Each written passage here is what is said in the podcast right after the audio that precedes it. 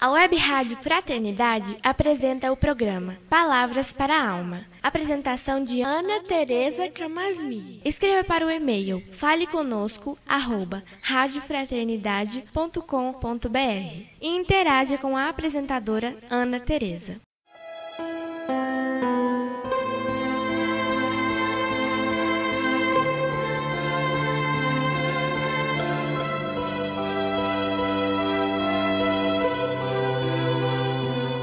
Olá, amigos da Web Rádio Fraternidade. Aqui é Ana Tereza falando. Vamos iniciar mais um programa Palavras para a Alma. E hoje escolhi um trecho do Evangelho segundo o Espiritismo, capítulo 16, para a gente poder conversar sobre a imortalidade da alma. Para nós espíritas, isso é tão claro que a nossa alma é imortal, que a gente tem vidas sucessivas, que estamos aqui de passagem e que esse corpo que temos é um corpo finito, isso é claríssimo, só é difícil para nós poder juntar uma coisa e outra. Por isso, que se diferenciando do pensamento tradicional de que a vida é agora e morte é alguma coisa que só se encontra lá no final da vida, o Espiritismo sustenta que vida e morte não são fenômenos opostos, nem são excludentes entre si. Para o Espiritismo, a vida e a morte constituem um único fenômeno, vida-morte, no qual toda a nossa existência vai acontecer. É um fenômeno que nos acompanha desde o nascimento até o fim. E a morte não está longe de nós, nem se restringe ao fim da nossa vida biológica. A possibilidade da morte está aqui o tempo todo junto de nós, porque nos constitui. Estamos, então, na dimensão da alma, onde nada é exterior e tudo se encontra presente. Nessa perspectiva espiritual, somente a morte pode dar sentido para o viver.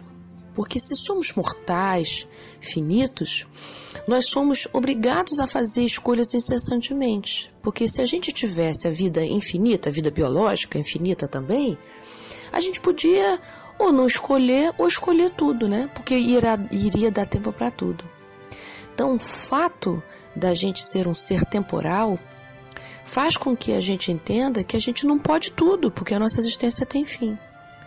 Significa que a gente se saber finito, mas de modo consciente, nos faz muito responsável pelo uso que a gente tem do tempo para viver. Então a liberdade humana tem o contorno do tempo o tempo todo, fazendo com que cada direção que a gente escolhe para tomar na nossa vida implica necessariamente em abrir mão de outras direções, outras escolhas. Mas quando a gente não tem consciência dessa autorresponsabilidade pela nossa própria vida, a gente pode viver a vida como se nunca fosse morrer, distraídos que o tempo é finito, né? Podemos ser procrastinadores, esperando algo ou alguém dar uma direção para as nossas vidas. Nessa condição, nós ficamos conectados com a escassez, com falta, com queixa, pouco disponíveis para receber. E embora desejássemos tanto né, que a vida fluísse, essa posição os espíritos descrevem como descuido, que está lá no Evangelho segundo o Espiritismo, capítulo 16. É uma parte do Evangelho em que os espíritos estão conversando com a gente sobre o apego, sobre o desapego, né? Então, essa postura da gente não estar tá nem aí, da gente estar tá distraído, da gente procrastinar, deixar tudo para depois, para os espíritas, isso é descuido da vida. Podemos até confundir esse descuido com desapego, mas não é a mesma coisa. Viver distraído do tempo que nos é tão constituído sem tomar a vida na mão é profundo descuido com algo tão sagrado que é a vida biológica, que Deus nos permitiu experimentar através dos nossos pais terrenos. Mas podemos também, no modo contrário, viver desesperado pela possibilidade de morrer a qualquer instante. Isso deixa a gente muito ansioso e aflito. Nessa sintonia, ficamos muito vulneráveis a tudo aquilo que sai do nosso controle. E é por isso que vamos ficar então apegado como uma maneira da gente ficar mais seguro. E embora a gente pense na morte ou na perda o tempo todo, isso ainda não é a melhor conexão com a maneira da gente se entender como mortal. Como vocês podem perceber, nas duas pontas, nessas duas maneiras, a gente ainda não tomou a vida na mão. Nos dois modos, ficamos ainda em possibilidade de estar presente nas nossas vidas, portanto, a gente não experimenta a entrega que tanto nos planifica e traz paz ao nosso coração. Essa entrega é que seria uma postura de desapego. Desapego da vida material não quer dizer não ligar para a vida material.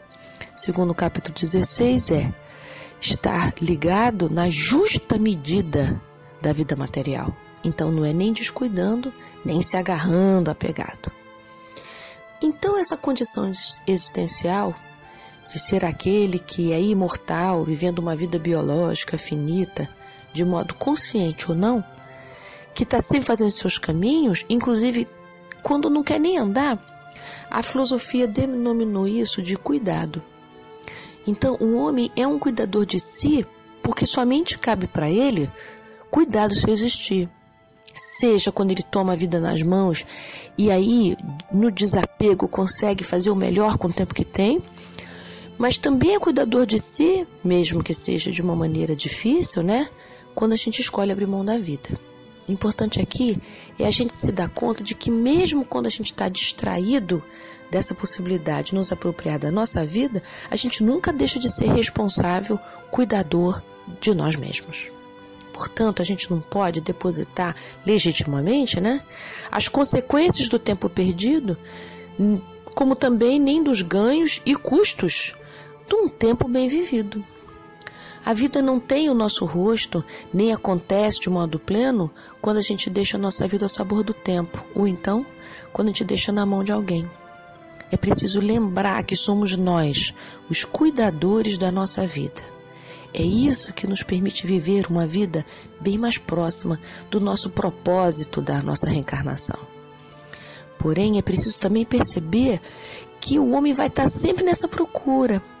Nós vamos estar sempre nesse encalço de nós mesmos, porque o mundo nos chama muito a gente se desviar do nosso caminho, né? E atender a demanda dos outros.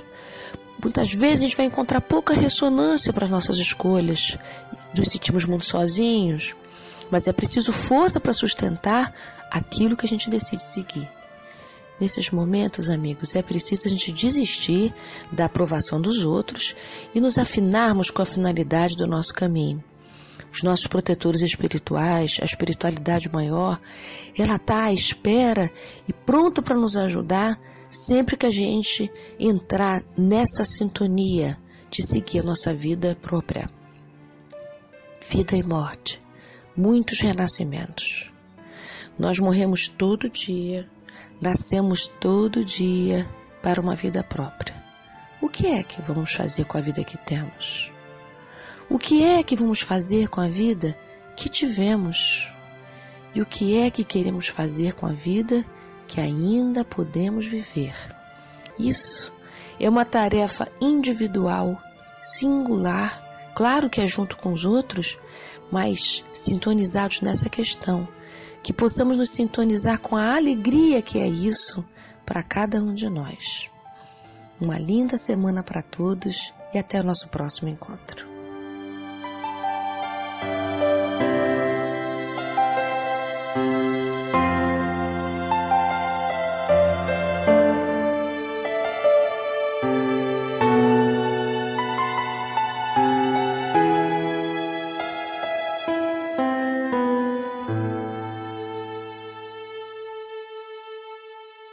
A Web Rádio Fraternidade apresentou o programa Palavras para a Alma. Apresentação de Ana Tereza Camasmi. Escreva para o e-mail faleconosco@radiofraternidade.com.br e interaja com a apresentadora Ana Tereza.